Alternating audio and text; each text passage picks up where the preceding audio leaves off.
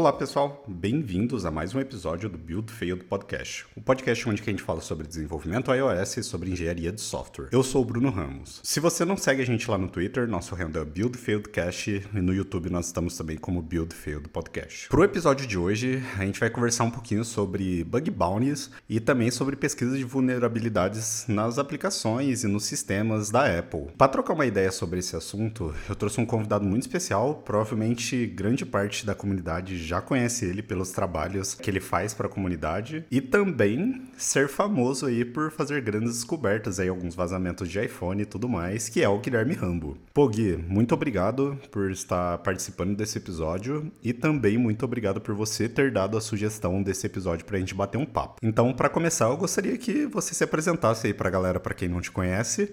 Quem é o Guilherme? Rambo, o que que faz, o que que come? Se apresenta aí, faz uma, um breve resumo aí da sua carreira aí. Fala, Bruno. Muito prazer estar aqui. Obrigado aí por me trazer mais uma vez aqui no Build Failed, que eu escuto todos os episódios. E é muito diferente para mim ser convidado num podcast, né? Porque eu, eu gravo muitos Exato. podcasts, então é sempre uma experiência bacana. Eu sou Gui Rambo, Guilherme, mas pode chamar só de Gui ou só de Rambo ou de Gui Rambo, tanto faz.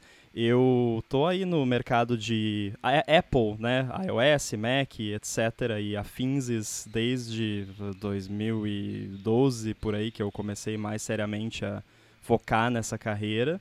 E eu tenho esse foco também já há algum tempo na pesquisa de vulnerabilidades e participação em bug bounties e essas coisinhas diferentes que eu tenho certeza que vão trazer um papo muito interessante aqui para o pessoal. Não, com certeza. É, antes da gente começar a trocar uma ideia é, sobre esse assunto aqui do episódio, Cara, eu gostaria que, assim, tu compartilhasse aí, inclusive, sobre o, tra o trabalho que você tem com, com seus podcasts aí. Pô, eu sou um ouvinte ativo do Olá Mundo, eu gosto bastante da dinâmica aí que, que você grava lá junto com, com o Fernando Boom lá, curto bastante. Eventualmente eu sempre ouço quando eu tô indo pro escritório em Campinas, lá do, do iFood lá. Então sempre os episódios lá lançam lá, eu, eu ouço. Também eu já ouvi episódios do, do ADT, lá do área de transferência, e também do, do lado B, inclusive, pô, muito legal. Cara, minha pergunta é, e aí, como concilia aí toda essa uhum. rede aí das gigahertz aí de podcast? Aí você tá atuando em quase todos eles. Eu lembro que é, na semana da WWDC, inclusive, pô, saiu episódios, assim, inúmeros episódios nos diferentes podcasts aí que vocês têm aí. Cara, compartilha um pouquinho aí de todo esse trabalho aí que, que tu faz aí. Eu queria entender aí também. Boa, cara, a semana de WWDC é sempre uma loucura para mim, porque antes de eu tá nesse mundo de podcast já era uma loucura por, por ser desenvolvedor Apple, e aí você fica Exato, naquele lance de sim. session e tudo mais. E depois aí começa. Todo mundo quer me convidar para o podcast e tal. Todo mundo, assim, a galera que, que convida sim, normalmente, sim, né? então eu participo bastante lá do Mac Magazine no ar, quando tem WWDC, para ter esse ponto de vista de desenvolvedor lá. E o ADT, obviamente, que eu faço toda semana. Mas, cara, eu sempre fui apaixonado por podcast, sempre escutei muito podcast, escuto, passo praticamente o dia inteiro escutando podcast. Só assim, quando eu tô codando mesmo, eu prefiro ouvir música para não é dar justo. confusão. é, mas, no geral, assim, quando eu tô fazendo qualquer outra coisa, eu tô escutando podcast. Eu sou famoso no, no ADT lá por tomar banho de AirPods. então, vocês podem ter uma ideia da, da maluquice que eu tenho por podcast. Escuto de todos os gêneros gêneros, de tudo quanto é tipo, mas obviamente tem ali um, um viés para tecnologia. E, cara, o Marcos, que é lá do área de transferência, Marcos Mendes, já tinha essa ideia há muito tempo, e ele também é apaixonado por podcast que nem eu, de fazer uma rede de podcasts no Brasil com esse foco em tecnologia.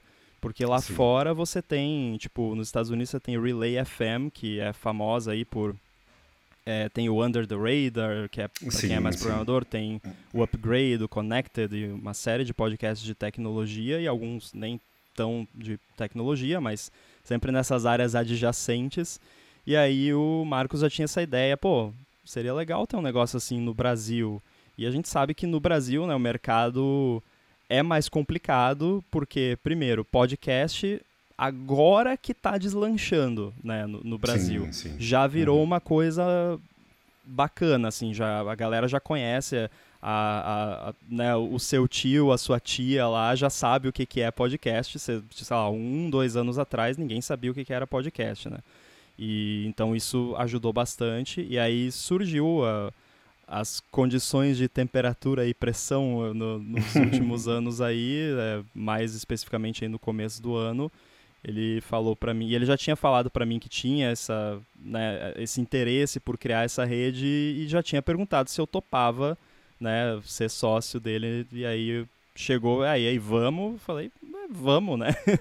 então, o lance de conciliar é complicado, mas é que assim, eu, eu deixo a maior parte da questão de podcast com o Marcos, que é o cara da Gigahertz nessa área, e eu acabei entrando mais, claro, participando do, de alguns dos podcasts, obviamente, mas também nessa parte toda de tecnologia em torno de publicar os podcasts, infraestrutura e tudo mais. E procurei fazer um setup que não me tome muito tempo, né? Que fique lá no ar funcionando e não precise tá correndo a apagar incêndio o tempo todo. Acho que, ó, por enquanto, deu certo. Vamos ver, né, daqui para frente. Eu acho que alguns pontos legais aqui que você acabou comentando sobre a popularidade, assim mesmo, do podcast aqui no Brasil, tipo, me faz lembrar muito quando a gente começou aqui com o Build Feio do podcast, eu, o Fabrício Rocha lá, em 2019. Uh, Cara, realmente, tipo, a gente pega o nosso analytics ali de, de audiência ali, por exemplo, é notável, assim, o pico que a gente tem, tipo, entre o ano de 2020 e 2021, assim, eu acho que tá totalmente relacionado. Sim, claro, é pela questão, tipo, da galera começar a compartilhar, entender ali o conteúdo do Fail do podcast, mas também eu acho que tem muita relação isso, tipo, da galera, tipo, consumir um conteúdo mais digital ali durante a pandemia, tipo, o sucesso que até mesmo os podcasts que o YouTube trouxe, assim, também, com os mais conhecidos aí também, mas é, é muito massa, assim, porque eventualmente a gente já teve vários papos disso, assim, e é muito legal. Pô, e a ideia de vocês, assim, com, com a Gigahertz, assim, de trazer uma rede mesmo de, de podcast, assim, pro Brasil, cara, eu acho sensacional, assim, eu acho muito legal. Eu curto, tipo, muito a eu, eu confesso, assim, que quando eu olhei a primeira vez, eu não tinha entendido, assim, muito bem qual que era da, da Gigahertz, assim, mas, cara, depois, assim, tipo, cada um, cada podcast específico ali, cada um com, com o seu ramo ali, com sua pauta específica. Ali o, o lado B nem tanto, assim, que é, que é algo interessante, assim, também. Mas eu, eu, acho muito legal, assim, porque daí vocês conseguem direcionar, assim, os assuntos para cada um do, dos podcasts em si. Eu imagino que até mesmo, tipo, toda a criação do, do conteúdo, identidade de imagem, ali o site de vocês como um todo, ele acaba integrando tudo isso numa, num único ecossistema ali, o que no final das contas ele fica é, teoricamente ali algo mais controlável ali, né? É, vocês conseguem fazer meio que um único trabalho, não na parte de edição e tudo mais, mas vocês acabam tendo um único trabalho ali para diferentes podcasts, assim. Eu acho muito legal, assim, parabéns mesmo, assim, pelo trabalho, assim. Eu e o designer aqui do do Beautify do, é, do Beautify Podcast aqui, a gente se baseou bastante assim em várias coisas assim que você já conversou no privado ali também, perguntando coisas sobre, pô, como que é uma forma ali de arrumar patrocínio, talvez, tudo mais. E inclusive aqui no episódio gostaria de agradecer bastante por toda a ajuda e suporte que você já deu ao nosso podcast aqui também. Pô, verdade, eu, eu esqueci de comentar que é a segunda vez que você participa aqui com a gente. A primeira delas, inclusive, foi em uma semana da WWDC do ano passado, se eu não me engano, e a gente bateu um papo aí sobre é, as sessions que estavam rolando lá na época. E, e, eventualmente também você pô, já contribuiu até mesmo dando uma serial key aqui do... Do Fusion Cast. Áudio. Isso, exato, Fusion Cash. Pô, muito legal, cara. Fico muito feliz de, de ter você aqui, você ouvir a gente e contribuir aqui com, com o nosso trabalho aqui também. Que muito isso, eu, como eu disse, eu sou apaixonado por podcast, então quando alguém chega para mim perguntando de, de dúvidas de como fazer, de como publicar, de como gravar, tudo, eu, eu sempre me empolgo, né? Já começa a fazer ali uma palestra de, de podcast. Até é um, é um tipo de conteúdo que a gente até pretende eventualmente publicar pela Gigahertz também, assim, dicas de como gravar, de como editar, publicar e tal, que não é nada de outro mundo, né? Você sabe, assim, é, as técnicas são simples, é só uma questão de dedicação e, e tempo exato, mesmo. Exato, É, e prática ali no final das contas claro. também, né? Tipo, É, nossa, é, isso é bizarro. Tipo, a gente ouve, assim, eventualmente os episódios que a gente gravou lá no comecinho. Nossa, é muito diferente. Até mesmo a forma que a gente conduzia os papos, assim mesmo, sabe? O conforto, assim, e tudo mais. Isso é legal. Claro. Acharia maneiraço, assim, vocês compartilharem esse tipo de conteúdo, assim, porque, pô, acho que até incentivaria, assim, as pessoas que têm alguma vontade ali de contribuir com a comunidade nesse canal de, de transmissão, assim, acho que seria sensacional, assim. E antes da gente falar especificamente sobre o tema desse episódio ali, sobre bug bounties ali, é, eu gostaria de falar sobre o nosso patrocinador deste episódio. O episódio de hoje é patrocinado pela Essential Developer, do Caio e do Mike. Eles estão disponibilizando um curso gratuito para desenvolvedores iOS que querem dominar padrões escaláveis de arquitetura e se tornar um dos desenvolvedores mais procurados no mercado e do mundo. É um curso intensivo 100% online de 3 dias, onde você vai tomar os primeiros passos para trabalhar em projetos grandes, ter um impacto maior no seu trabalho e, de consequência, aumentar o seu salário, talvez até em dólar. Muitos alunos do Kai e do Mike na Essential Developer conseguem empregos em empresas grandes e até fora do Brasil. Durante o curso, vocês podem fazer perguntas diretamente para o Kai e para o Mike. E de bônus, você também terá acesso a sessões de mentoria ao vivo. O curso é online, então você pode seguir as aulas no conforto da sua casa. E é grátis, então não perca essa chance, pois esse curso acaba logo. Eu, Bruno Ramos, eu sou aluno do Essential Developer e também faço parte dessa comunidade. Acesse essentialdeveloper.com/bfp de Build Failed Podcast para garantir a sua vaga gratuita. Bom, Gui, é, igual eu tinha comentado, eu sou curioso do assunto, acho que vai, eu tenho várias perguntas aqui para fazer para você, que, pô, que há tempos aqui eu vejo que você já é bem influente, assim, tem uma certa experiência é, sobre papos de engenharia reversa, pesquisa e reportar vulnerabilidades ali, eventualmente ali no, no seu Twitter ali. E, cara, para começar esse papo, eu gostaria que você explicasse aí pra galera o que, que são esses bug bounties aí. Eu acho que se você colocar aí no Google, você já vai ter uma resposta bem certa do que, que é, mas se quiser compartilhar aí com a galera aí que está ouvindo esse termo aí pela primeira vez, aí o que, que, o que, que é isso? O que, que é esse programa aí que, que as empresas têm aí? Que seria legal de compartilhar. Boa. O, o Bug Bounty, eu acho que o termo, ele meio que deriva da, daqueles, sei lá, caçadores de recompensas, né? Tipo Indiana Jones Exato, sim. Vai lá, sim. pega a estatueta e, e devolve lá pro museu e tal, mas a ideia é basicamente tor tornar mais interessante para alguém que encontra alguma vulnerabilidade de segurança em algum produto, seja hardware, software, enfim, que isso se torne mais interessante a pessoa reportar isso para o fabricante, né, o publicador ou quem quer que esteja responsável por aquilo, do que vender essa vulnerabilidade para algum malfeitor, né, algum estado ou um NSO group da vida, porque você pensa, por exemplo, um iPhone, né? Um iPhone ele é usado aí desde agente até o presidente dos Estados Unidos. Exato. E, sei lá, sim, ativistas sim. De, de países que têm situações complicadas, de perseguição e tal. Então, se tem ali um, um Estado autoritário, por exemplo, que está interessado em calar um ativista X, eles vão gastar o que for necessário para conseguir ali, às vezes, uma vulnerabilidade para invadir o iPhone da pessoa e conseguir gravar áudio, ou extrair informação, ou rastrear onde é que a pessoa anda e esse tipo de coisa. Então a ideia do bug bounty é que uma pessoa que tem conhecimento e que descubra uma vulnerabilidade como essa não vá vender essa vulnerabilidade no mercado paralelo, no mercado ilegal, e sim vai lá, reporta essa vulnerabilidade para a empresa e para que isso se torne interessante, a empresa oferece um pagamento em dinheiro né, pela vulnerabilidade que você uh, expôs lá para a empresa.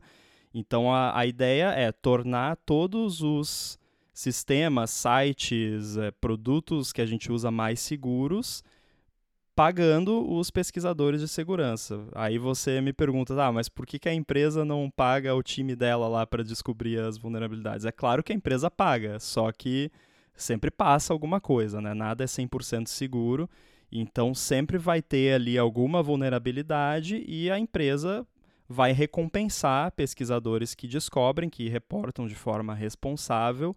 A gente pode até conversar sobre o que responsável significa nesse caso, mas a ideia é essa. A ideia é resolver problemas de segurança e recompensar pesquisadores de segurança que não são da própria empresa com um pagamento quando eles reportam isso para a empresa. Sim, é muito interessante assim o ponto que você comenta sobre pô, diferentes formas assim de vulnerabilidades é, do sistema, tipo e o como isso pode influenciar, sei lá, em decisões sobre sociedade mesmo, saca? Tipo, claro. o que que isso pode resultar assim e trazer como consequência.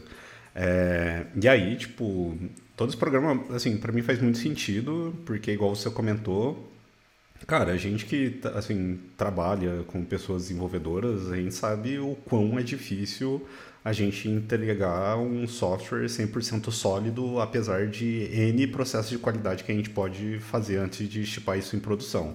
Desde ali seu teste unitário, sua qualidade de código, de testes funcionais, testes automatizados, cara, eventualmente sempre passa ali um cenário imprevisível e que chega até as mãos do, dos usuários, assim, até a gente até brinca, né, que se não fosse os bugs, para que o emprego ali, né?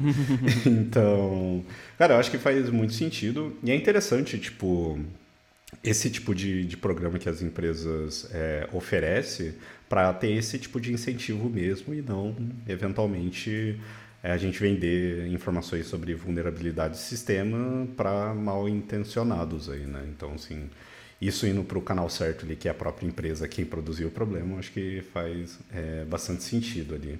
E, e aí, tipo, queria, assim, como a maioria das empresas fazem assim, tipo, esse é um processo é, que existe um padrão, assim, entre as empresas ou diferencia de uma empresa para outra, assim? Como que funciona o da Apple, assim? Infelizmente não existe muito um padrão de mercado. Existem algumas, é, tipo assim, aquelas regras não escritas, né? Contrato Sim. social. É, então, existe, assim, no geral, é, como que funciona o, o reporte responsável de vulnerabilidade, falando assim o que é, no geral, aceito pelo mercado e aí depois eu explico como é que funciona especificamente com a Apple. Mas no geral funciona assim. Digamos que eu tô lá num, num site qualquer e aí eu encontro um, um bug de segurança grave e resolvo reportar. Primeiro que na maioria, assim, se for uma empresa grande, normalmente você encontra fácil lá qual é o canal certo para você enviar esse report. Agora, se for uma empresa menor, muitas vezes você até você descobrir, tipo, para qual e-mail que eu mando, Nossa, já, né, você li, vai ligar lá no suporte técnico da empresa, não vão saber 800, o que É. Então, eu conheço histórias bizarras assim de, de gente que tentou reportar e não conseguiu e mas enfim, digamos que é uma empresa relativamente grande que tem já um time de segurança existe até um, um algo que o pessoal está tentando padronizar, que é o security.txt, que é um arquivo é, TXT exato. que fica Sim. lá no, no, num caminho conhecido lá no site, aí quem for reportar pode entrar nesse arquivo e vai ter lá um e-mail ou um link para uma página e você descobre. Mas, enfim, você a ideia é que você reporte e, no geral, o prazo para que a empresa resolva isso é de 90 dias, o prazo padrão que o, a galera de segurança costuma dar para as empresas. Por que, que eu estou falando em prazo? Porque assim, uma vulnerabilidade que está lá, ela pode ser descoberta a qualquer momento por qualquer pessoa que tem condições Sim. de descobrir aquilo. E aí, hum. digamos que eu fui o primeiro a descobrir aquela vulnerabilidade. Beleza, por enquanto só eu sei daquilo, eu não vou contar para ninguém, eu vou contar só para a empresa, para eles resolverem. Agora, vai passando o tempo, a chance de outra pessoa encontrar aquilo é grande, normalmente. E a ideia de dar esse prazo é que você não deixe lá, sei lá, você reporta o negócio e a empresa leva cinco anos para fazer alguma coisa a respeito, e nesses cinco anos a chance de algum malfeitor encontrar aquilo e fazer alguma coisa errada é grande, então é, normalmente é o prazo para você jogar a porcaria no ventilador, né? Então, tipo assim, ah, pô, descobri esse negócio aqui, a empresa não fez nada, tô há um ano tentando receber uma resposta, não recebi, vou botar na imprensa, vou botar no Twitter, porque aí pelo menos os, os usuários dessa empresa sabem que tem esse problema e vão tomar as medidas necessárias, seja parar de usar, seja tirar a conta, trocar a senha, fazer o que, que quer que seja. Então, no geral, tem esse prazo de 90 dias que os pesquisadores dão para as empresas se posicionarem ou, da, ou darem, ó, oh, vamos resolver até tal dia e por aí vai. Agora, falando da Apple especificamente, não existem prazos. é Apple, né? Então, assim, uh, eles agora têm um processo que está muito melhor. Faz tipo, sei lá, duas semanas que, que eles lançaram isso. Porque como é que funcionava antes? Tem um e-mail lá, acho que é productsecurity@apple.com. Você mandava para esse e-mail. Você mandava lá o seu relatório lá, ó, oh, descobri isso aqui, um relatório detalhado. Alguns desses relatórios parece até tipo um, um TCC, assim, é uma parada bem é, pode ser o quanto, o quão elaborada você quiser que seja, né, para você transmitir a, os, o, maior número de detalhes possível para que seja resolvido. Então você mandava um e-mail e aí eles respondiam um e-mail e você ia trocando ideia por e-mail até que eles te avisavam se ah, precisamos de mais informação ou está resolvido ou vai resolver, né, mais ou menos até tal, né, prazo. Agora está bem melhor, porque agora eles têm um portal que você acessa, que é como se fosse lá o, o feedback do, da Apple, mas é específico para vulnerabilidade e segurança, e aí é um sisteminha de ticket lá. Você envia lá, pode enviar anexo, pode, enfim, reportar o que você quiser, e fica lá o ticketzinho e você vai recebendo as atualizações. Ó, oh, conseguimos reproduzir o problema, estamos investigando, você vai receber o bounty de tanto vai ser a correção vai ser lançada em eles nunca dizem tipo vai ser lançado no macOS 13.2 eles falam tipo vai ser lançado em é, no, no outono de 2022 ah, né?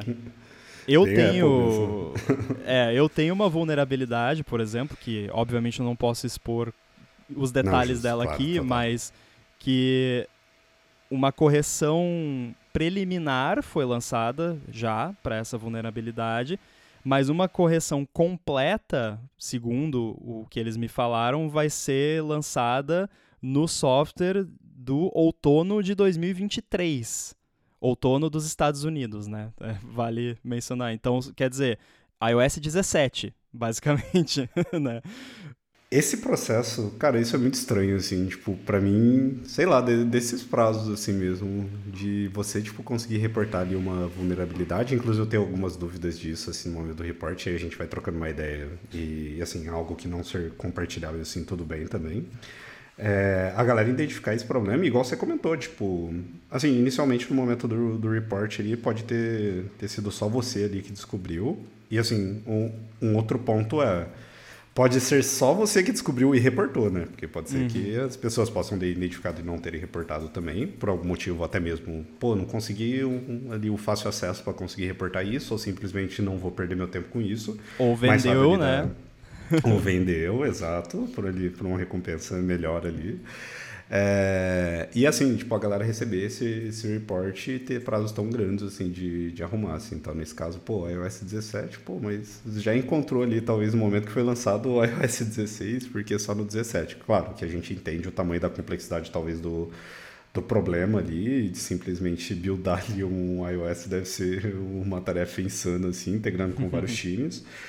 É, mas, é, tipo, nesse momento que, que você reporta, assim, a gente, tipo, beleza, o prazo, assim, acaba sendo, tendo um range maior, porque um problema ele pode ser desde mais simples até um problema mais tricky, assim. É, e aí você comentou, tipo, você vai recebendo as atualizações é, da galera, tipo, investigando, assim. E, e no caso ali do, do, da Apple, ali, por exemplo, tipo, a galera vai, vai comunicando isso daí, tipo, você vai recebendo as notificações lá, e-mails lá e tudo mais. E, e assim, tipo, durante esse momento, é, e aí, tipo, tudo bem se a pergunta não pudesse ser respondida disso, mas a galera, tipo, te notifica ou te paga antes para você, tipo, evitar que você venda isso, saca? Tipo, como que, assim, meio que eles garantem, pô, isso, não, isso aqui realmente é sério E, pô, vamos fazer alguma coisa aqui para essa galera não espalhar isso, tá ligado? Tipo, existe isso, assim, sei lá, ou é um consenso, assim, também? É meio que um código de conduta, né? Sim. É, existe, trabalha-se muito na, no, na questão de confiança, mas normalmente, quando eles... É, to, toda a comunicação que eles passam para você sobre isso, e eu posso, é, só para deixar claro, eu posso falar sobre o processo todo aqui, sem problema nenhum, eu só não posso falar eu só não posso falar de vulnerabilidades específicas que ainda não foram divulgadas, né? Que já foram divulgadas, eu posso falar também. Mas, enfim, é, eles vão e normalmente toda a comunicação que eles mandam para você tem meio que um boilerplate lá, né? Por favor, este e-mail é sigiloso, não compartilhe nenhum detalhe sobre essa vulnerabilidade publicamente até que a vulnerabilidade seja publicada nas atualizações de segurança da Apple. Porque a Apple tem uma página no, no site deles lá que lista todas as versões de sistema, de software, até o software deles para Windows e tudo mais. E aí tem a lista das vulnerabilidades corrigidas naquela versão.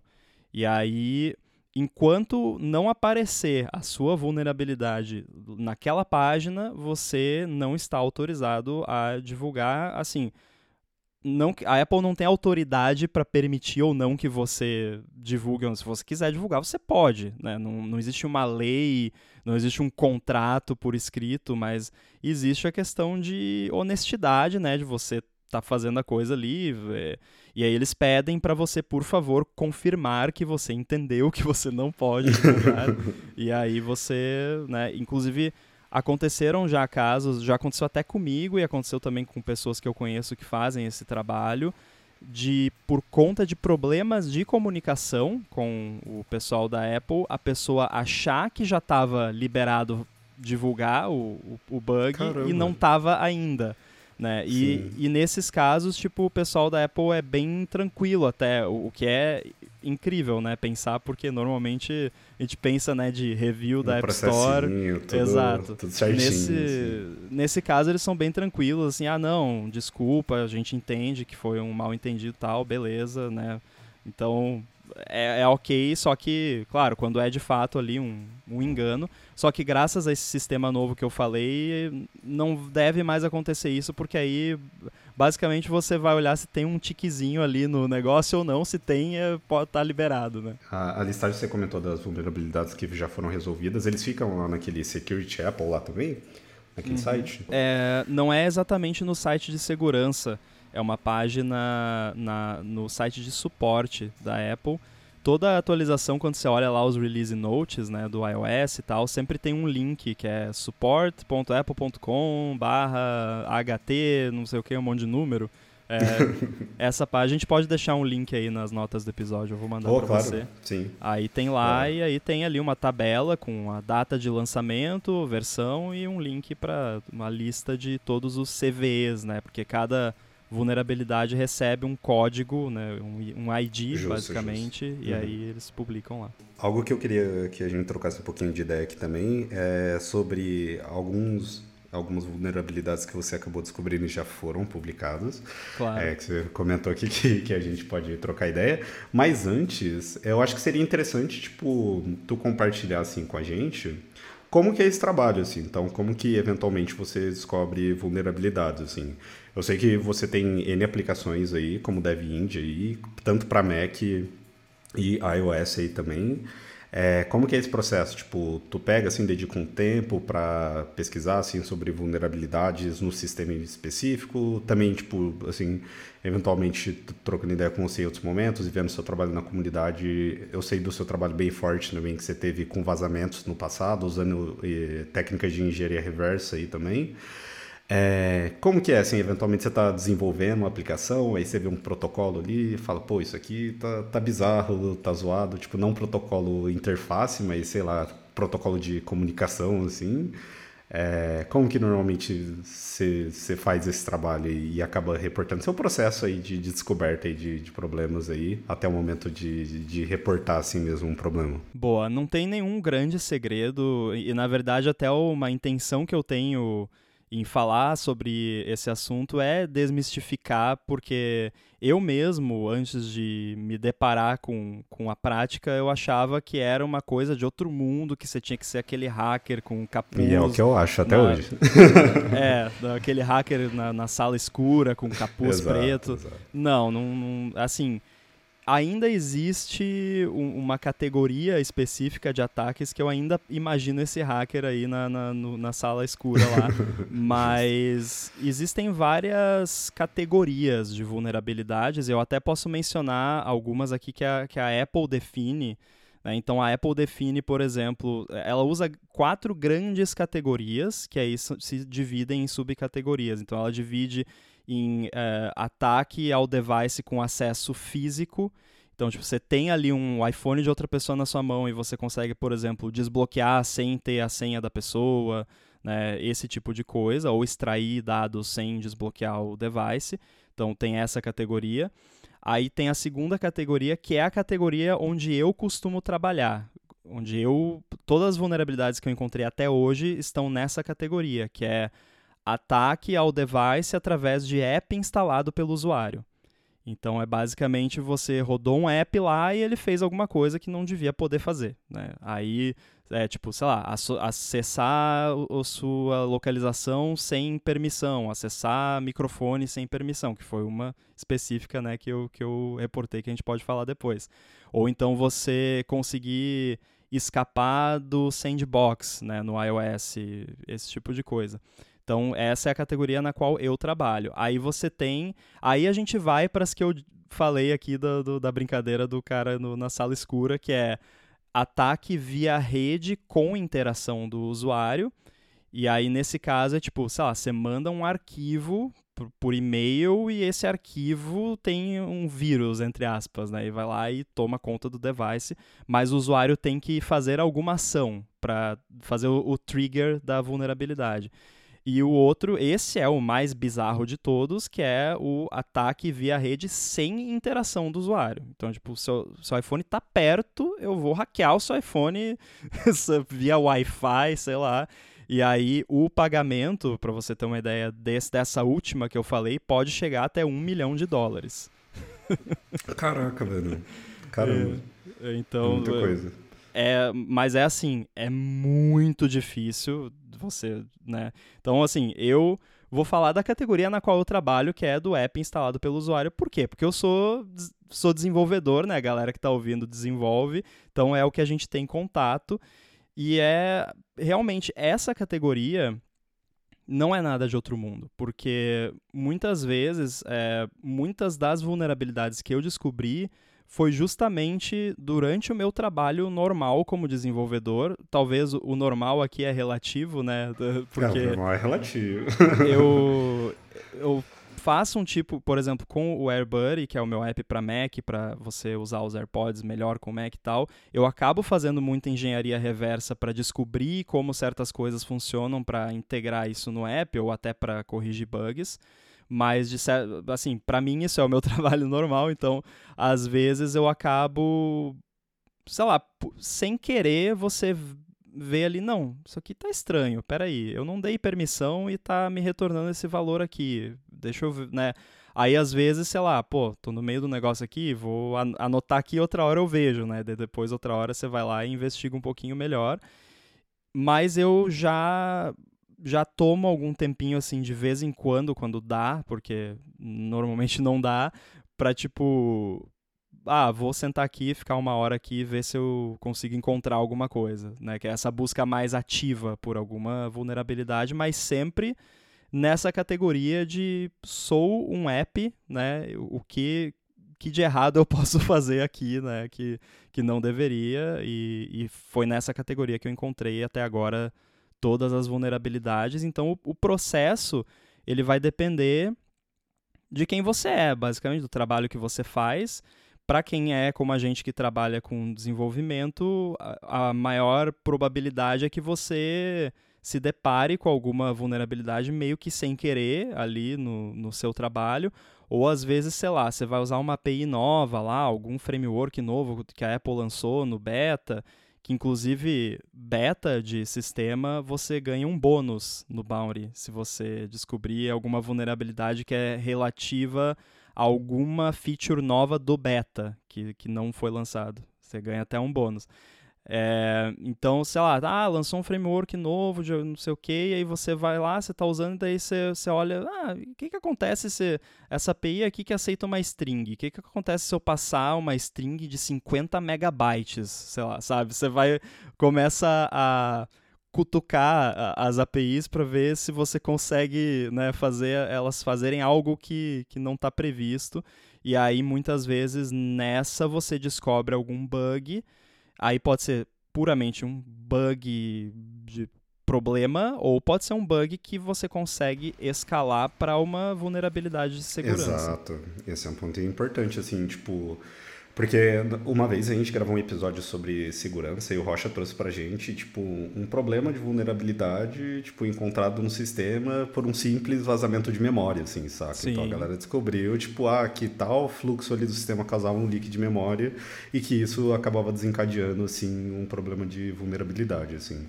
E é legal o ponto que você traz sobre o trabalho normal, assim, eu concordo muito que isso é muito relativo, é, porque, pô, assim, eu imagino que os desafios que você tem de, é, de implementações ali mesmo com, com o AirBuddy, inclusive usem o AirBuddy, é muito bom, eu adoro, assim, porque ele não só faz integração com as aplicações, assim, iOS e Apple, assim, então eventualmente meu teclado aqui também aparece lá e tal, curto bastante.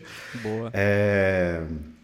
Cara, e, e, assim, tipo, porque no, no nosso caso, assim, tipo, no meu mais específico, assim, que trabalho, pô, trabalho no iFood, desenvolvo minhas aplicações aqui para iOS específico, sempre acaba ficando ali na camada mais superficial ali mesmo, de, de questão de segurança. Então, pô, tipo, vamos preocupar, assim, como que a gente está fazendo ali uma chamada de serviço, como a gente armazena dados ali, guarda isso dentro do device. E dificilmente, assim, tipo, chega nesse ponto de ser mais a fundo ali mesmo, saca? Então, a não ser nesse caso que você comentou, pô, tipo, tem algum framework novo, alguma API nova, vamos testar aqui como que, que isso se comporta, tipo, nos cenários, alguns corner cases aqui que minha aplicação poderia gerar. Aí sim, tipo, acho que esse daí é o mais próximo, na verdade, que eu eventualmente, assim, acabo é, tendo a oportunidade, assim, de, de testar, assim. Mas nesses outros casos, assim, acho que depende muito do contexto, assim, que você trabalha e acredito, assim, mesmo que, é, no seu caso, tipo, putz, essa sua rotina de trabalho assim mesmo, que você precisa fazer ali até mesmo para investigar um problema da sua aplicação, acaba abrindo assim oportunidades para você descobrir algumas coisas que nós aqui simples terráqueos aqui é, descobriria assim, saca? Mas é muito legal você trazer esse ponto e compartilhar assim também. É, o, acho que o que ajuda bastante para quem quer, de fato, entrar para essa área também e, e, quer continuar ali no seu desenvolvimento do dia a dia, é você sempre pensar o que está acontecendo por trás, assim, tipo, sim, ah, sim. eu... Cê, e, e, e, tem um, um aspecto criativo também que eu gosto, porque assim, ah eu tô, sei lá, rodando uma suíte de testes aqui no, no meu Xcode do iFood lá, com não sei quantos testes e tal. Aí você começa a pensar, não, mas como que o teste está rodando? Quem que está executando sim, sim. o teste? Quais são as permissões que o processo que está rodando o teste tem? Né? E aí você começa a desenrolar é, é, essa lã aí do, de tudo que está acontecendo por trás, né? Porque, sei lá, você a gente usa core location, por exemplo, num app qualquer aí, e aí você vai usar o core location, vai implementar lá o seu delegate, vai chamar lá e ah, vou tocar no botão e ele vai me dar a localização se o usuário te deu permissão. Mas tem um processo extremamente complexo acontecendo por trás disso Sim. que é bom até que a gente não pense, porque senão a gente fica doido, né? Fica pensando o tempo todo. Mas se você for pensar do ponto de vista de segurança, não, tá, eu vou fazer essa chamada aqui no meu app, essa chamada, o framework core location vai mandar uma mensagem para o location D, que é um daemon, é um processo que roda em background lá, é, esse location D vai mandar uma mensagem para o TCCD, que é o Transparency Consent and sim, Control sim. Daemon. Uhum. Ele vai mandar uma mensagem para, sabe? Aí você começa a ver essa, imaginar. Você primeiro imagina, né? Assim, com um chute mesmo, intuição. Ah, eu acho que isso acontece assim. Aí depois você pode usar ferramentas e instrumentação para de fato visualizar o que está acontecendo. Aí eu, eu uso, por exemplo, uma ferramenta chamada Frida, F-R-I-D-A, o site é frida.re, que é uma Não. ferramenta uhum. de. É basicamente um debugger que você injeta em processos. E aí, no caso do iPhone, é, é mais complicado porque né, sem, sem jailbreak você não consegue injetar em Sim. qualquer processo, uhum. mas você pode injetar no seu próprio app, se você quiser, e já é bem útil fazer isso. E aí eu fiz alguns scripts, porque Frida você pode fazer scripts em várias linguagens, eu fiz em JavaScript e eu tenho um, por exemplo, que loga todas as chamadas uh, XPC, né, Cross Process Communication, que um processo está fazendo. Então, tipo, ah, eu quero ver é, quando eu faço determinada ação no app, para onde que está indo essa, essa mensagem. Porque quase tudo que você faz no seu app que não é simplesmente, sei lá, colocar um botão na tela ou botar uma table view na tela, quase tudo que não é só UI Kit está acontecendo de fato fora do processo do seu app. O seu app está fazendo uma chamada para outro processo no sistema que muitas vezes é privilegiado em relação ao seu app. Então ele vai ter lá permissões que o seu app não tem. Então eu uso esse script para, tipo, ah, tá chamando esse daemon aqui, vou ver lá esse daemon. Será que ele tá fazendo esse daemon? Aí eu abro, por exemplo, o binário do daemon no Hopper, que é um programa de engenharia reversa, e vou ver lá, será que ele tá a verificação de, de permissão que esse daemon faz quando um processo conecta nele tá correta?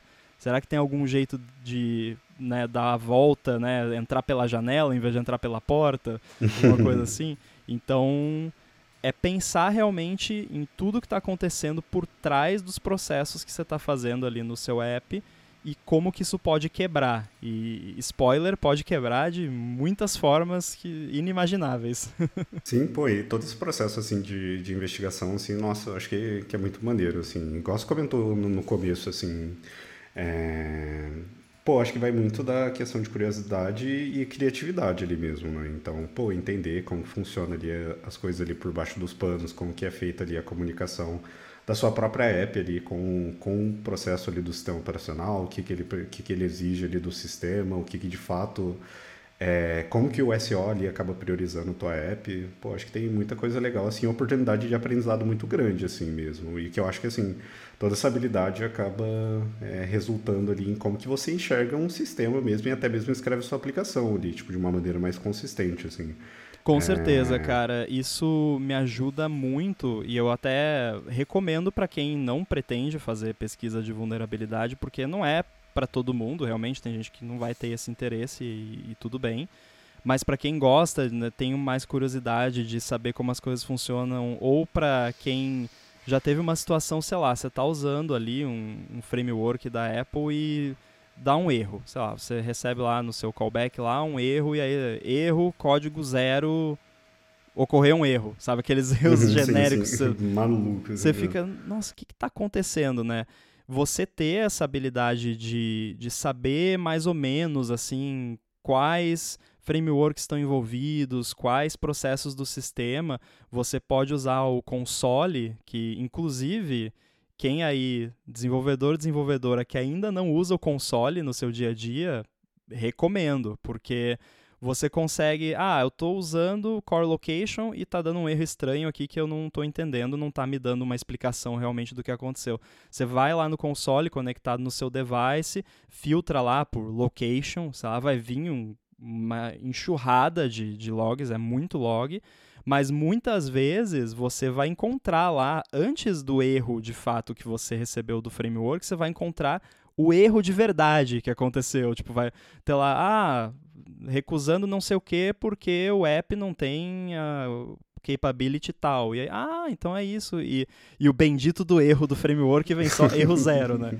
Então fica a dica aí, mesmo para quem não pretende fazer pesquisa de segurança, aprender a, pelo menos a usar o console ali para você filtrar os logs e achar esses erros, vale muito a pena. Até mesmo, é, igual você comentou, acho que são problemas que eventualmente a gente tem recorrente ali desenvolvendo ali, usando os próprios frameworks ali do da Apple ali, pô, ajuda bastante, até mesmo sem investigar um, um, bug lá, um crash, alguma coisa do tipo lá, isso acaba ajudando bastante ali em como reproduzir ali o cenário, né?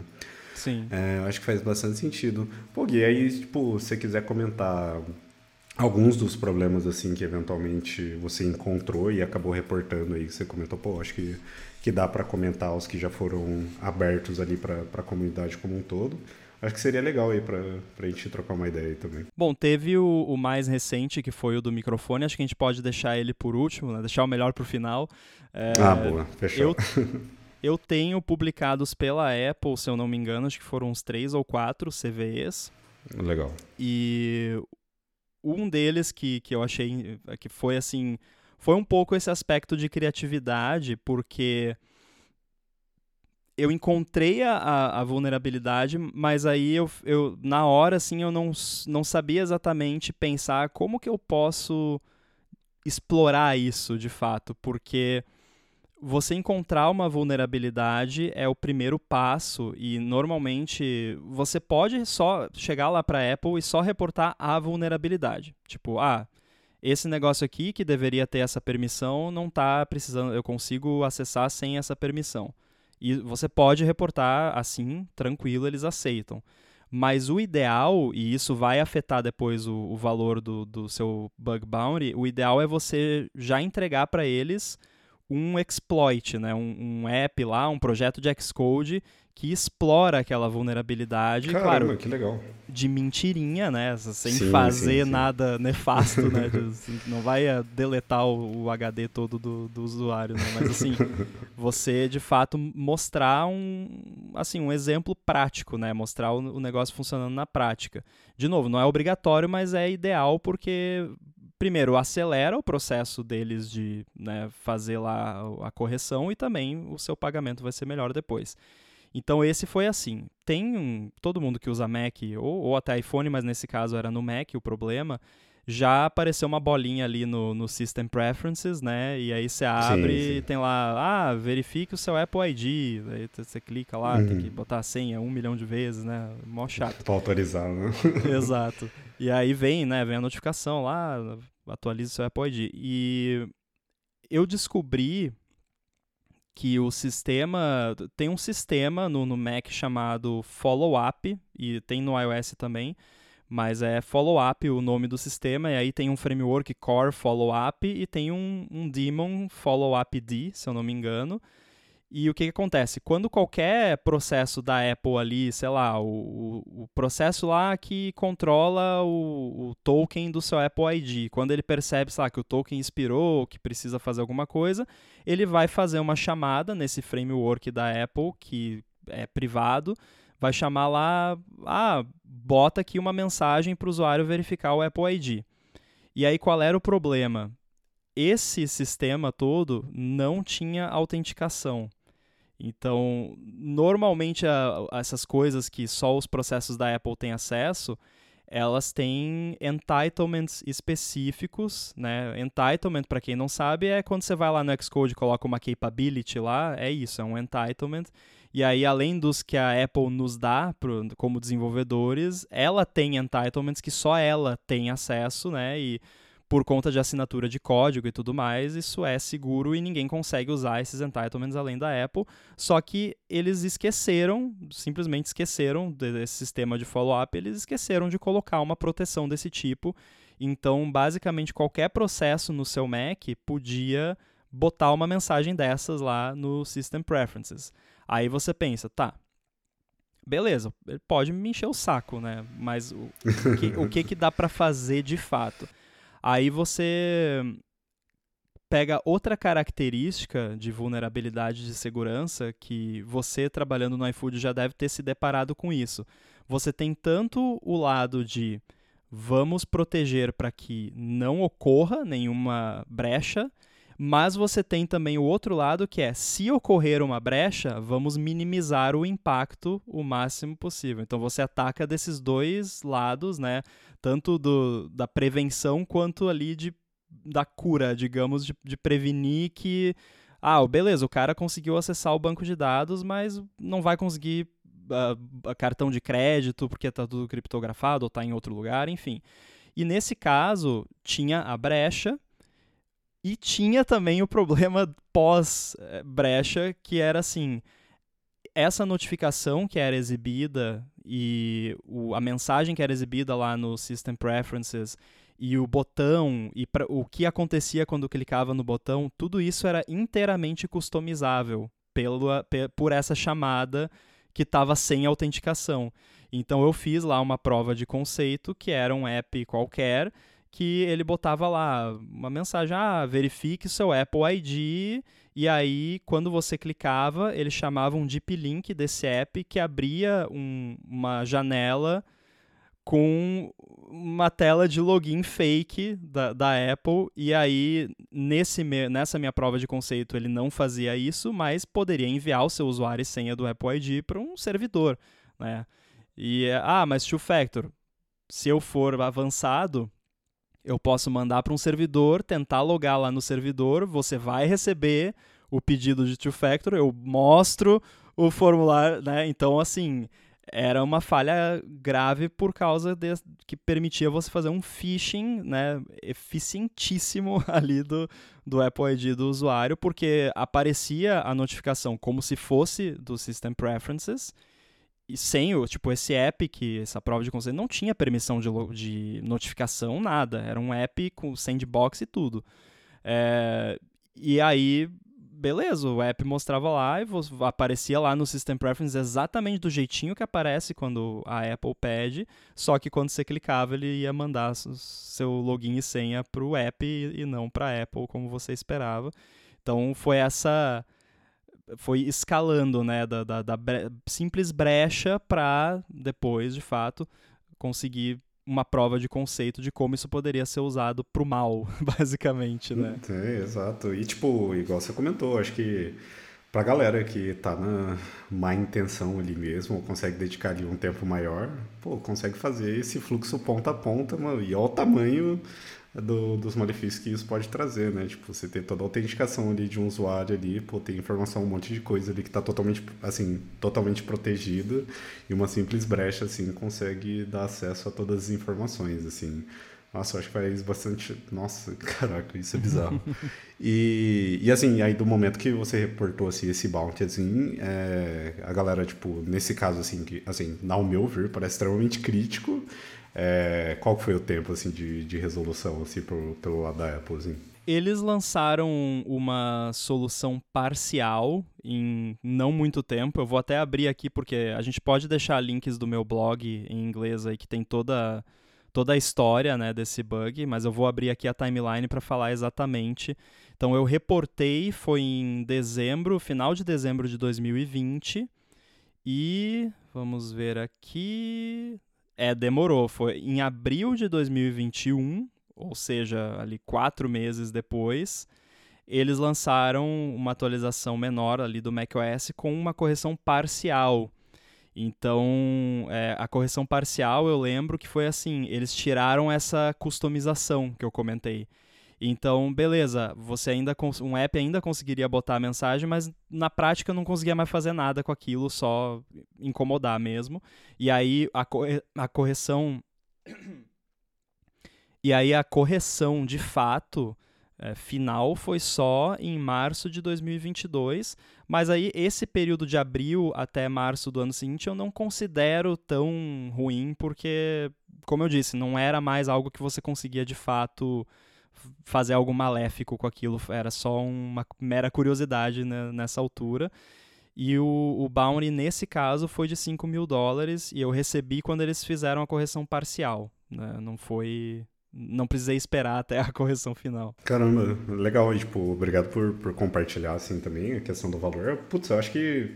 Nossa, que massa, que da hora. Mas assim, nossa, igual eu comentei, por, pela minha visão, parecesse algo extremamente crítico, assim, se poder fazer um, assim, um estrago bem grande, assim, numa visão. É, esse foi só um exemplo que a gente trouxe na questão, tipo, de autenticação do usuário, né? Sei lá, é. tipo, para quem tem a criatividade pode imaginar um monte de cenário, assim, que isso poderia ter um malware, assim, extremamente útil pro teu Mac, assim, sabe? É complicado porque você só precisa de uma brecha, sabe?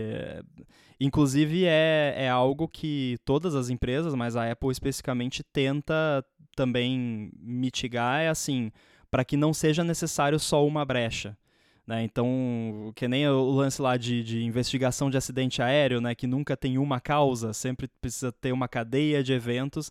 Então a Apple tenta fazer com que pelo menos o, a, as vulnerabilidades mais sérias você precise de uma cadeia de vulnerabilidades, que inclusive chama Vulnerability Chain, para você conseguir de fato explorar e inclusive o bug bounty deles aceita exploit chains, né? Então, se você tiver ali um descobrir uma coisa que você precisa de três, quatro vulnerabilidades diferentes para conseguir atacar, você pode reportar toda essa cadeia num único relatório para eles. E obviamente eles vão valorizar isso muito mais do que se você reportar isoladamente. É, então esse foi um exemplo. O, o, lance de ser crítico eu acho que é meio relativo, né? Porque é, você Sim. não sabe com o que eles estão lidando lá, né? Então às vezes. Pode lá, ter né? N tickets ali na frente ali que são bem piores ali. É, tipo, todos os que eu reporto eu já, eu já, já considero assim não que não sejam críticos, mas perto do que eles devem encontrar lá, não deve ser Baixa tanto. prioridade, né? Porque é, é, tudo né, de, de app instalado pelo usuário, que é aquela categoria que eu mencionei. Aí você imagina se o cara tá trabalhando lá num que é esse de network sem interação do usuário. Então, sei lá, você entrou numa sala com seu iPhone que tem um device lá e o seu iPhone explode. Não sei. É eles devem lidar com umas paradas bem mais complicadas. Agora, se você quiser falar do mais recente, a gente pode falar do. Esse eu dei até nome, que eu chamei de Siri Spy. Boa, é, um ótimo nome. Esse daí foi o que você publicou lá no, no seu Twitter lá? Foi, foi, sim, eu compartilhei. Tem um artigo bem longo no meu blog explicando todos os detalhes para quem quiser ver mais a fundo. Ah, maneiro. Esse daí eu não li, mas eu vou ler. Já mando o link lá, que eu já compartilho com a galera também. Tá, tá bem, bem divertido esse aqui. Eu, eu gostei tanto da, da descoberta quanto de reportar ele, quanto do Bounty também, obviamente. Ah, que da hora. Mas é, esse foi realmente mais crítico porque o que, que acontece? Eu trabalho muito com AirPods, como já estabelecemos aqui, e eu tava. Eu tenho uma ferramenta que eu, que eu escrevi, que é um, um programa de linha de comando, que ele vai fazendo um streaming ali de tudo que. todos os eventos que os AirPods estão mandando pro device e vice-versa. Que é, às vezes, para eu entender ali como que alguma característica dos AirPods funciona e, e como que eu posso usar aquilo, ou às vezes debugar alguma coisa. E aí, eu nunca tinha explorado mais a parte de comunicação do, dos AirPods no, no sentido de utilização da assistente virtual, né? Que eu posso talvez evitar falar muito o nome, senão já começa a ativar o, os HomePods just, e afins. Just. Então, eu nunca tinha explorado muito essa parte e sem entrar aqui em, em detalhes de como funciona a Bluetooth e tudo mais, que aí a gente vai ficar com um episódio muito longo, mas é, eu descobri que quando você usa a assistente virtual ali com os seus AirPods, desde os AirPods de segunda geração, eles não usam o microfone normal ali que você usa, por exemplo, numa chamada de voz, que você ativa o microfone dos AirPods, que todo mundo já deve ter percebido que quando você vai fazer uma ligação com os AirPods, a qualidade de áudio cai, né? Porque é uma li limitação ali do Bluetooth clássico que ele usa, que ele precisa reduzir a qualidade é, geral ali do áudio para conseguir fazer tanto entrada quanto saída de áudio ao mesmo tempo. Mas quando você usa, a, você chama ali, fala as palavrinhas mágicas nos, nos, seus AirPods e ativa assistente virtual, ou quando você aperta ali o botão no Mac, no iPhone para ativar assistente virtual, isso não acontece, não, não tem essa redução na qualidade, mas você está usando o microfone dos AirPods. Então, como é possível isso, né?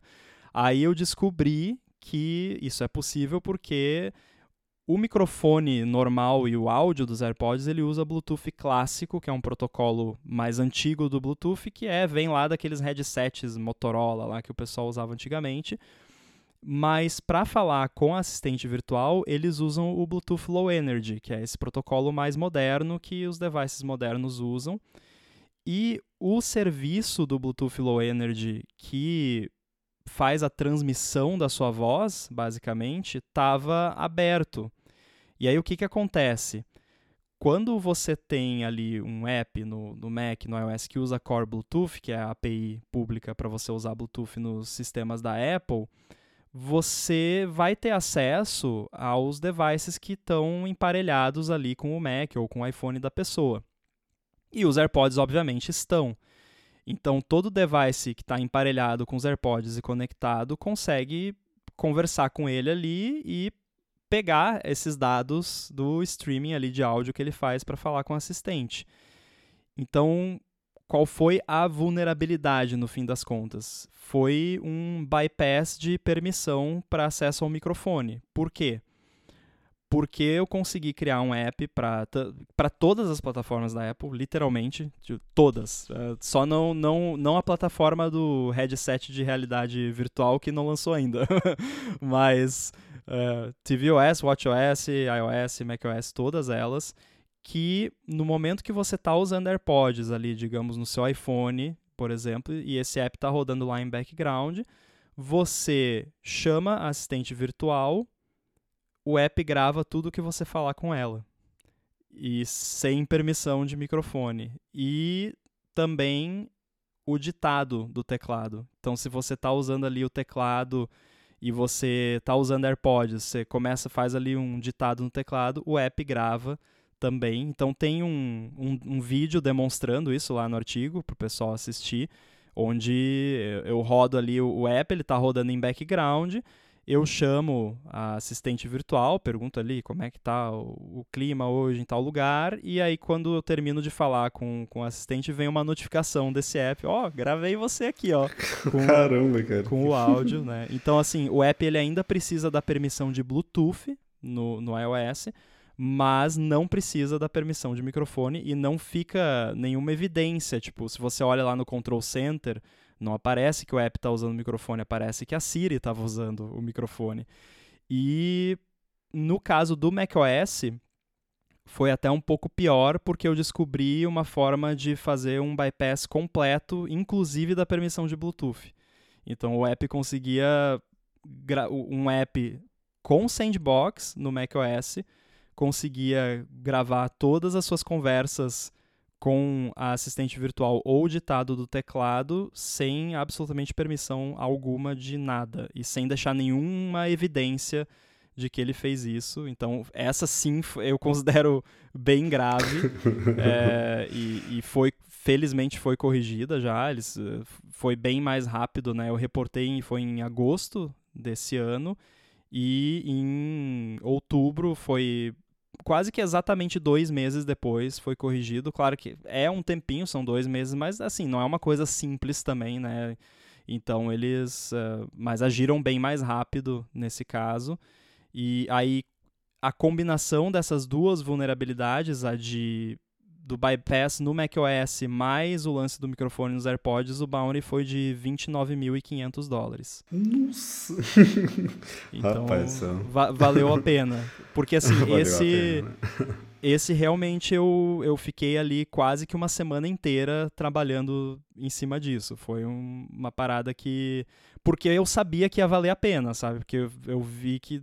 E aí, quando você encontra uma parada que você sabe que vai valer a pena reportar, porque vai ter um bounty bacana e tal, vale a pena você gastar um tempo, investir ali um tempo em fazer a melhor prova de conceito possível e também você mandar um relatório muito bem feito, né? É, porque daí o tempo, provavelmente, de análise vai ser menor e tu vai receber teu, teu bounty antes ali também, né? E o bounty vai ser é... maior também, né? Porque eles Exato, avaliam isso. pela contribuição também que tu, tu, fez ali e tal, da análise. Poxa, nossa, que maneiro, velho. Muito legal mesmo, assim. Tô tendo, tipo, eu comento muito disso do rolê do podcast, que eu aprendo muita coisa enquanto eu gravo aqui. Essa, nossa, é extremamente curioso, assim. E muito massa, assim, provavelmente, nossa, já estou super animado aqui de, de ler o artigo, assim, entender e entender formas de como que eu posso aprender, assim. E puxando um pouquinho de gancho sobre isso que eu acabei de comentar, é... Tu tem dicas, assim, a compartilhar com, com a galera que tem interesse? Você já indicou aqui algumas ferramentas aqui, assim, o ponto do console ali eu concordo bastante ali também, mas tem algumas ferramentas, assim, ou por onde a galera que tem interesse de, de começar a dar uma olhada, assim, entender, tem curiosidade, quer começar a atuar, até mesmo, sei lá, vamos supor aqui que tenha pessoas nossa, eu acho que é extremamente interessante. Vamos supor que encontro aqui alguma vulnerabilidade que me dê um bom retorno e eu quero fazer disso meu trabalho, assim, de pesquisador, assim mesmo. É, para onde você indicaria, assim, algum material, algumas coisas aí que, que as pessoas pudessem começar a olhar, assim, pela tua experiência? Tem gente que trabalha realmente com isso, né? E tem eu até imagino, empresas que, que, trabalham. Claro, assim, se você for, né, digamos que eu resolva, não, vou, vai ser meu full-time job agora, o fluxo de caixa é complicado, né? Porque é, você tem que se tem planejar. Um a cada é, N é, tempo ali, né? Porque você pode, sei lá, digamos, ah, tô numa fase boa agora, descobri 10 vulnerabilidades, vou ganhar 100 mil dólares, mas daqui um ano, né? Então, Exato. tem que ter um, Isso é complicado. um planejamento bem cuidadoso, né? De repente faz uns freela aí no meio do tempo para conseguir comprar o seu iFood, né? Entusiasta, entusiasta. Exato. Mas é, mesmo para quem vai fazer esporadicamente, vale a pena, né? Porque nesse caso, eu gastei ali uma semana do do meu tempo para fazer isso, que felizmente eu tenho o privilégio de poder fazer isso, mas se você não, não tem condições de fazer isso, você pode gastar menos tempo, talvez o, o retorno vai ser um pouco menor, mas vai valer a pena mesmo assim, vai ser proporcional, ali, não? né? Vai ser proporcional ao, ao tempo que você investiu naquilo.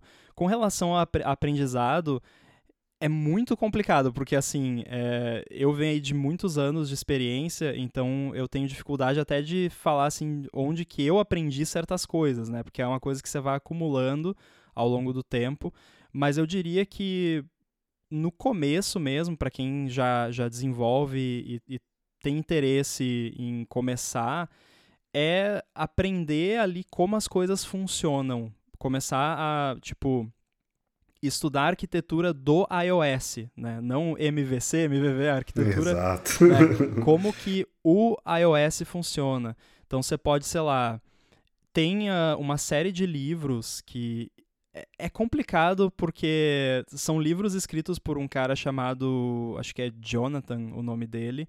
É um, acho que ele é lá dos Estados Unidos e ele é um cara muito estranho. É, bom, ele trabalha com, com segurança, né? Mas ele é um cara esquisito assim porque ele ele é meio. Ah, eu não quero vender meu livro versão digital, porque aí todo mundo vai piratear, então só tem versão física do livro sim, dele. Sim.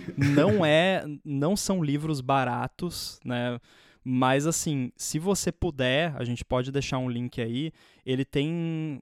É um, um livro que são três volumes. E nesses três volumes, ele vai desde o do básico lá de quais são as origens do macOS, do sistema BSD, como os processos funcionam, o modelo de segurança, ele aborda muito aprofundadamente, assim, é, é uma leitura pesadíssima, não recomendo fazer de noite, né? acorda ali, lê um capítulo. Tá com disposição é, ali, né? Porque, assim, tem muito hexadecimal no livro, tem muito código assembly, C. É, então, é assim, é uma leitura bem densa, mas foram, foi com essa série de livros dele que eu peguei muito dessa base de como que funciona o como os sistemas da Apple funcionam, o modelo de processo, o modelo de segurança, alguns frameworks que eu não sabia para que que serviam, alguns uh, serviços do sistema que eu não sabia para que que serviam, e você ter esse modelo mental de de como o sistema está arquitetado vai te ajudar muito na hora de você descobrir as coisas.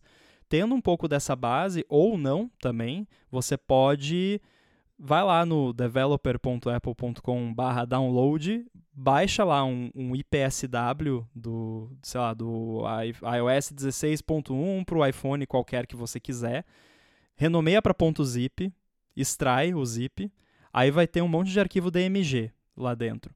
Aí você ordena por, pelo, do maior para o menor e dá dois cliques no DMG maior, que vai ter, sei lá, uns 5 GB. Aí esse DMG é o root file system do iOS. Então ali vai ter a, a, pasta application, system, library, tudo.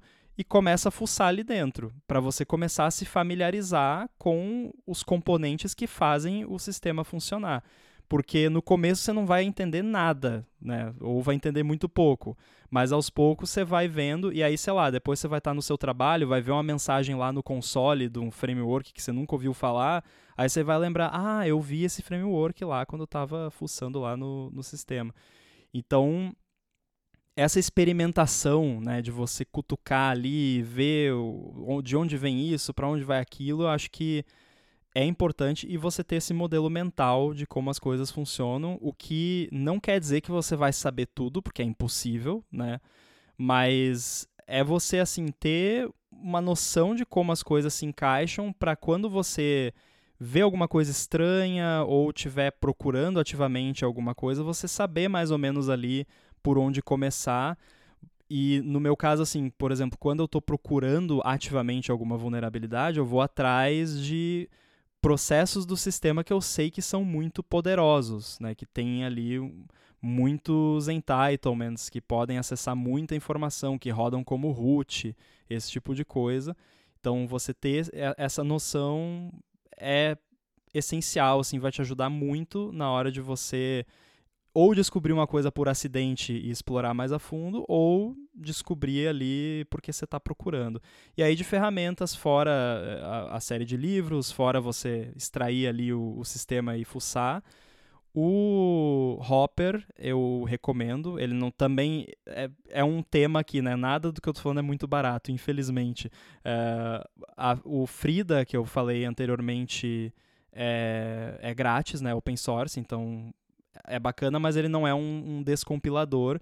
E infelizmente no mercado de descompiladores você não vai achar opção barata. Eu, o, o, Hopper é a opção barata, ele é tipo 99 dólares.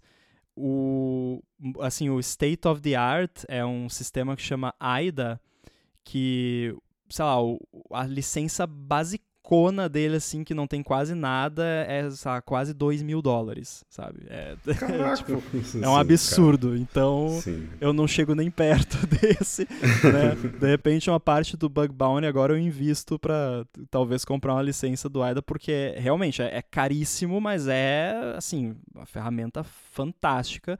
Mas o Hopper serve, né? Mas né, é uma pena, porque também não é barato para ninguém. Mas outra ferramenta que o pessoal que está ouvindo deve ser bem familiarizado é o, o Simulator, né? Porque o iPhone, propriamente dito, ele não é muito hackeável, né? Só com jailbreak. E hoje em dia não tem jailbreak para as versões mais recentes. Eu, eu vou falar assim, eu tenho um iPhone com jailbreak aqui, que está no iOS, acho que 15 ponto alguma coisa, que eu quase não uso para nada, porque hoje em dia você não precisa muito de jailbreak, pelo menos o tipo de investigação que eu faço, porque eu consigo fazer muita coisa no simulator, quando é alguma coisa de iPhone, ou no próprio Mac, porque o Mac e o iPhone hoje em dia eles estão muito próximos um do outro, ainda mais o Mac Apple Silicon. Então, eu já consegui até rodar tipo máquina virtual com o Virtual Buddy, inclusive, que é um um projeto meu, open source, que a gente pode deixar é, o link aí na, nas notas. Já consegui rodar, tipo, um macOS todo hackeado ali que eu conseguia rodar algum componente do iOS dentro desse Mac hackeado para poder explorar o, esse componente ali para entender como ele funciona sem precisar, né?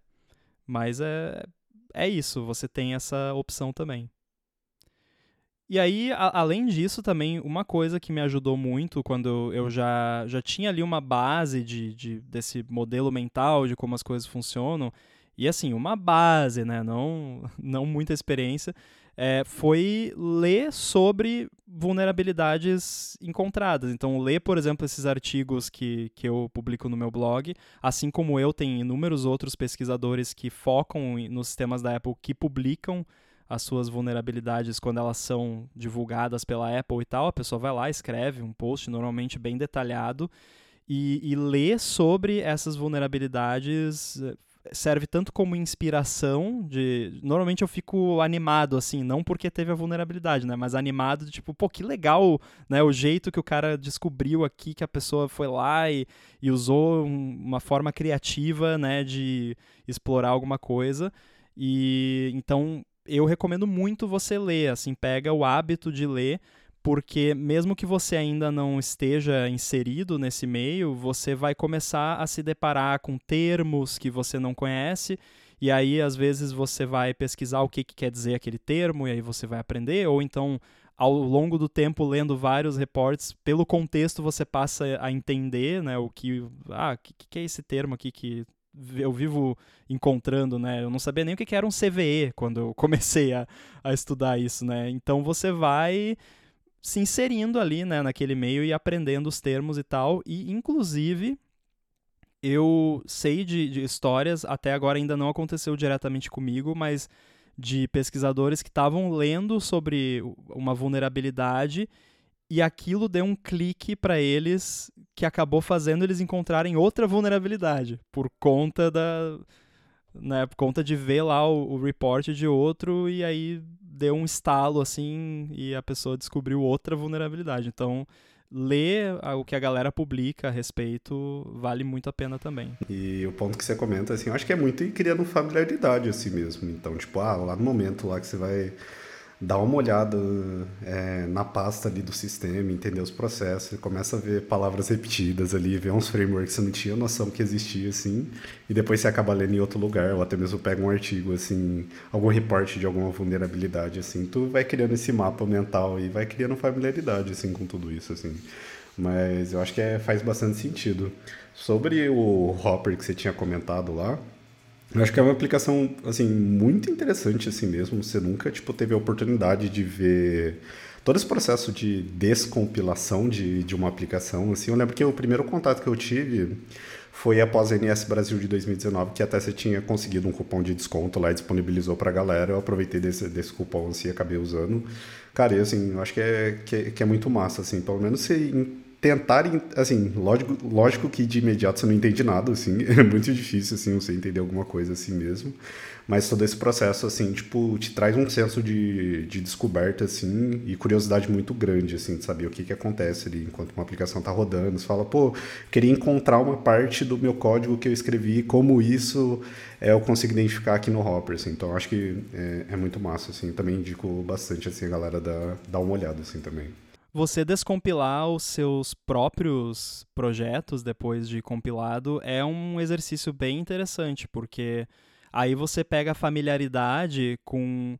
Exato, que você pega a familiaridade como que o código que você escreveu é traduzido para o binário, e aí você, quando você for descompilar alguma outra coisa, você já consegue fazer essas associações Agora, na maioria do, dos sistemas da Apple, dos apps e frameworks, ainda tem muito Objective-C. E felizmente Objective-C é muito fácil de entender, assim, pelo menos high level. No Hopper ali, por exemplo, quando você descompila alguma coisa, vai aparecer no lado ali uma lista, e é uma lista de classes e métodos, então é, é super de boa tem alguns binários específicos que, que não tem esses símbolos ali, então vai vai estar tá um vai estar tá, tipo sub, underline, um monte de número e aí aí complica Sim, realmente. impossível ler aquilo. E Swift é, Swift também é complicado, é, ainda não tem uma ferramenta de engenharia reversa que funciona bem assim com Swift, então eu mesmo, quando eu me deparo ali com alguma coisa da Apple que eu estou descompilando, que eu estou fazendo engenharia reversa que usa muito Swift, eu já me perco bastante, porque é, fica tudo mangled, né? Um monte de letra, número aleatório, aí as referências ficam meio perdidas, é, é mais complicado. Agora, para a maioria das coisas da Apple que é em Objective-C, você consegue ter um overview ali de classes e, e métodos, Inclusive, é um exercício bacana até para você ver como que a Apple arquiteta as coisas deles, encontrar algumas gambiarras, né, Swizzling, você vai ver, tem, tem gambiarra nas coisas da Apple, bastante, você encontra, né, ali, às vezes tem até método que chama hack, né? então vale a pena você explorar, né, quem tiver oportunidade faz porque é bacana, e o Hopper eu lembrei agora, ele tem uma versão demo que, se eu não me engano, a única limitação é que você não pode salvar o, o projeto, o que não faz tanta diferença, e tem um tempo limite que você pode ficar usando, mas é um tempo bem generoso. Eu lembro que eu usei por muito tempo a versão demo do Hopper, então para quem quer experimentar sem precisar comprar, tem a versão Caramba, demo. eu acho que tem mesmo. É, bom, de qualquer forma que a gente disponibiliza aqui o link aqui pra galera, a galera dá, dá uma olhada lá também.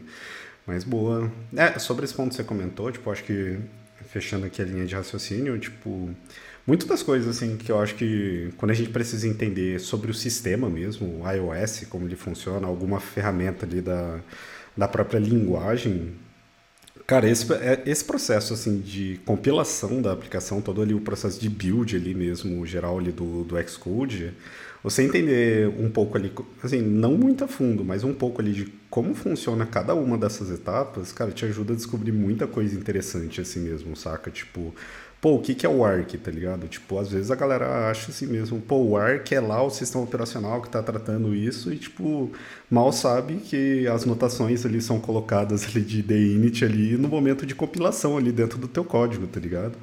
Então, é, eu acho que essas coisas Você são vai muito ver legais. que o compilador está escrevendo muito Exato, código para você. Né? exato. Quando você descompila, você vai. Inclusive, o Hopper tem um modo de pseudocódigo, né? Que ele tenta meio que traduzir ali mais ou menos para um Objective-C-ish, né? o, que, o que você descompilou e aí você vai ver que o compilador insere um monte de código para você, né? Se você Exato, usa o OS log, por exemplo, você vai ver que antes de cada chamada vai ter lá if OS log enabled igual a true, aí ele chama o OS log. E você não botou esse if lá, o compilador botou para você. Exato, então, tipo, ver todo esse, esse processo, assim, tipo, reverso, assim, é muito legal, assim, porque te ajuda a entender muita coisa também. De descoberta de coisas que tu usa no dia a dia ali, não, não tem nem noção ali, até mesmo igual você comentou do Swizzling ali, eu acho que é um ótimo exemplo disso, assim, também. É, e aí, tipo, quem não tem familiaridade talvez com Objective-C, assim, também, pô, ajuda a entender como funciona a chamada de eventos e tudo mais, assim, eu acho que, que é muito massa toda essa parada aí também. Com Show. certeza. Pô, Gui, acho que dá pra gente ir fechando por aqui. É, cara, foi um papo muito maneiro mesmo. Eu curti demais ter batido esse papo. Eu agradeço demais você ter dado essa sugestão também de, de trazer esse episódio aqui pro, pro podcast. Então, gostaria de agradecer mais uma vez é, a sua contribuição, tanto com a comunidade e a contribuição que você faz aqui pro Build Field Podcast, diretamente e indiretamente também, igual eu comentei, a gente acaba eu acabo me inspirando bastante coisas que vocês trazem lá na, na Gigahertz, lá com o trabalho de vocês.